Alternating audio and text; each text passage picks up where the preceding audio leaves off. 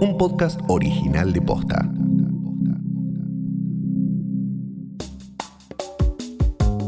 El proyecto de legalización del aborto volvió a entrar en el Congreso para su tratamiento. ¿Cuáles son los puntos centrales? ¿Qué diferencias tiene con el de 2018? Y lo más importante, ¿cuántas chances hay de que se apruebe? Hoy es miércoles 18 de noviembre. Soy Martina Sotopose y esto pasó posta. Finalmente, ayer el gobierno envió al Congreso el proyecto de legalización de la interrupción voluntaria del embarazo. El presidente Alberto Fernández lo anunció a través de sus redes sociales e inmediatamente después el documento ingresó a la Cámara de Diputados. El proyecto va a ser tratado en sesiones extraordinarias y se anunció junto a otra propuesta, el Plan de los Mil Días.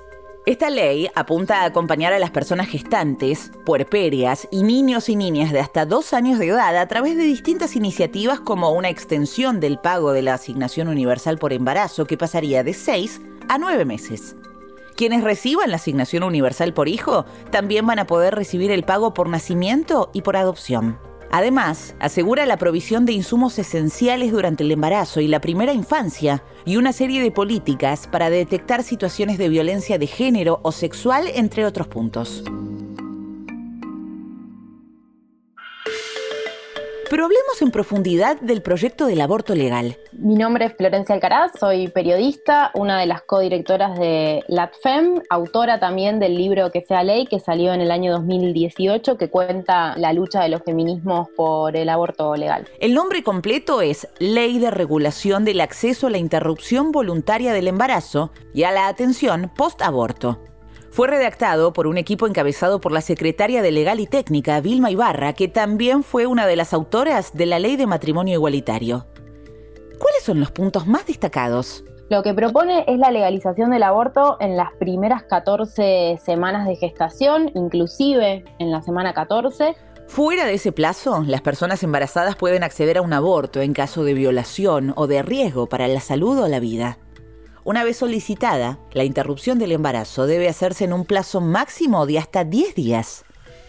Será gratuita y deberá practicarse en clínicas públicas y privadas. El personal de salud puede plantear una objeción de conciencia, esto quiere decir un médico o médica puede negarse a realizar la práctica, pero va a estar obligada a derivar a la persona para que sea atendida por otro profesional. Si el caso presenta peligro inminente de salud, los médicos no van a poder negarse a realizar la intervención creo que es muy interesante la, propuesta en términos de que establece este derecho y también el derecho a la atención post-aborto. El proyecto también hace hincapié en el trato digno y la confidencialidad de los pacientes, el derecho a decidir sin que el profesional de salud quiera cambiar el curso de acción y el aporte de todo tipo de información que sea considerada necesaria. También pone foco en la formación y en la capacitación de docentes y agentes de salud.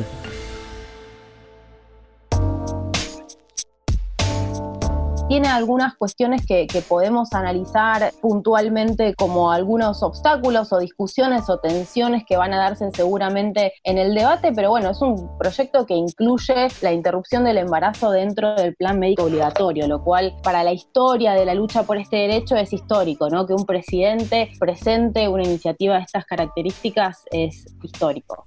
A pesar de que el proyecto generó una reacción positiva por gran parte del movimiento feminista, hay algunos puntos que seguramente sean sometidos a discusión. Los puntos que van a dar para discusión son los clásicos, ¿no? Por un lado, la objeción de conciencia, que, ya es un derecho que tienen los profesionales de la salud, pero que acá aparece nombrado y regulado. Creo que eso va a ser un tema para discusión porque sabemos que es un obstáculo. Si miramos los países de la región, por ejemplo, Uruguay, que tiene regulación sobre lo que es la interrupción voluntaria del embarazo, tiene un departamento entero que sus profesionales de la salud se han declarado objetores y eso se convierte obviamente en una traba, ¿no? Entonces hay que ver cómo se regula esta cuestión de la objeción de conciencia, que ya es un derecho, no es algo que instituye este proyecto, pero que está mencionado y está habilitado. Pero ese no es el único aspecto a corregir. La penalización del aborto no desaparece. pero quizás lo más problemático del proyecto es que no termina de abortar, por usar una metáfora que tiene que ver con el tema, no termina de abortar el aborto del Código Penal, ¿no? Porque las penalidades siguen estando dentro de lo que es este articulado para lo que pasa después de la semana 14, ¿no? Aunque las penas son muy bajas, los castigos que se plantean son muy bajos si se trata de un delito que es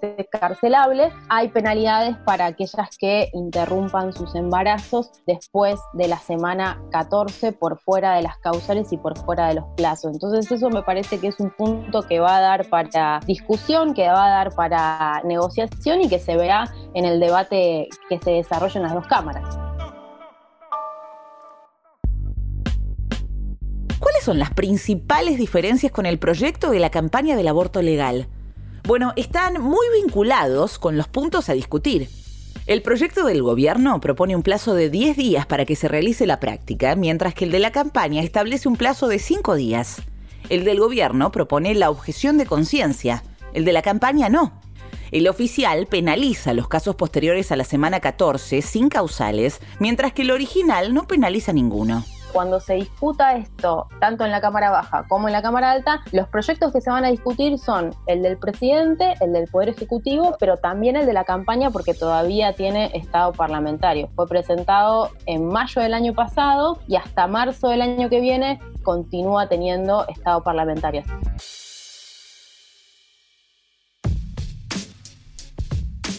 Vilma Ibarra declaró en varias entrevistas que la demora del proyecto se dio porque querían presentarlo con la certeza de que pudiera ser aprobado. Porque nos parece algo muy importante, queremos darnos una estrategia para que se sancione. No queremos la estrategia de decir, lo mandamos al Congreso, cumplimos y si en este marco sale o no sale. Nosotros nos comprometemos a tratar de conseguir los votos, pelear los votos y darnos la mejor estrategia para que ese proyecto de ley se apruebe. Yo quiero creer que quería mandarlo con la certeza de tener los votos, que no querían mandar un proyecto nada más, sino que querían mandarlo con la construcción hecha y con la posibilidad de, avanzar con esta ley. Entonces, por eso se esperó. Sí, eh, hubo una demora que me pareció innecesaria y hubo proyectos, grandes proyectos, grandes temas que se discutieron y la agenda del aborto parecía estar relegada. Creo que también esta presentación es respuesta a distintas acciones que se hicieron desde la campaña nacional por el derecho al aborto, que tuvo movilizaciones cuidadas y respetando las condiciones que impone la pandemia. ¿Qué podemos esperar? De la votación? Sí es cierto que en la Cámara de Diputados y Diputadas creo que hasta hace muy poco había una situación de paridad, de tensión entre quienes estaban a favor y quienes estaban en contra, y ahora creo que está más holgada, por lo que vamos monitoreando, eh, la posición a favor. Hay muchas probabilidades que eh, salga muchísimo más rápido en la Cámara de Diputados. Según los cálculos de la Cámara de Diputados, los votos a favor rondan los 110 y los votos en contra son 100. Hay alrededor de 40 diputados y diputadas indecisos. No así en Senado, donde lamentablemente hay ahí algunos indecisos, indecisas, y hay una tensión mucho más grande en relación a quienes están en contra, ¿no? Y una presión. En el Senado la cosa está más complicada se estiman 32 votos a favor y 35 en contra. Hay cuatro senadores indecisos que van a ser la clave de la elección. Estela Olaya, de Juntos por el Cambio, Edgardo Cuaidier y Roberto Mirabella, del Frente de Todos, y Lucila Krexel, del Movimiento Neuquino. De haber empate en la Cámara Alta, quien tendrá la responsabilidad de desempatar será la vicepresidenta Cristina Fernández de Kirchner, que ya se declaró a favor de la iniciativa. Pero bueno, me parece que esto todo tiene que ver con consensos políticos y que el presidente mande un proyecto no es menor. Creo que toda la fuerza del activismo histórico y todo lo que se ha conseguido en estos últimos años, el gesto político de que un presidente mande un proyecto ordena muchísimo el Congreso y hay que ver quién se anima a decirle que no al propio presidente, no mismo del oficialismo.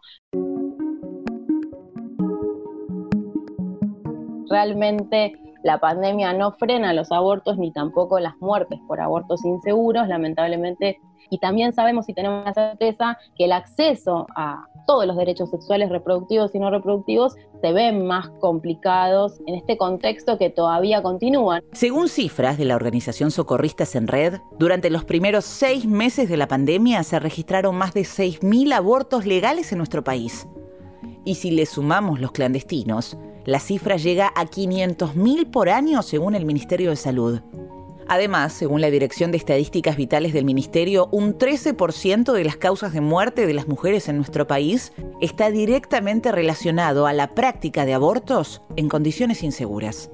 Ojalá salga la mejor ley posible, ¿no? Necesitamos transformar esta situación totalmente desigual que tenemos desde el año 1921 a esta parte y vamos a, pelear por tener la mejor ley posible y la mejor discusión posible, por cambiar esa situación desigual y esa, esta situación jurídica penal que nos excluye, nos inhabilita, nos mutila el deseo a diario y que no nos permite decidir sobre nuestros proyectos de vida, que se dé en los mejores términos la discusión y podamos tener la mejor ley posible.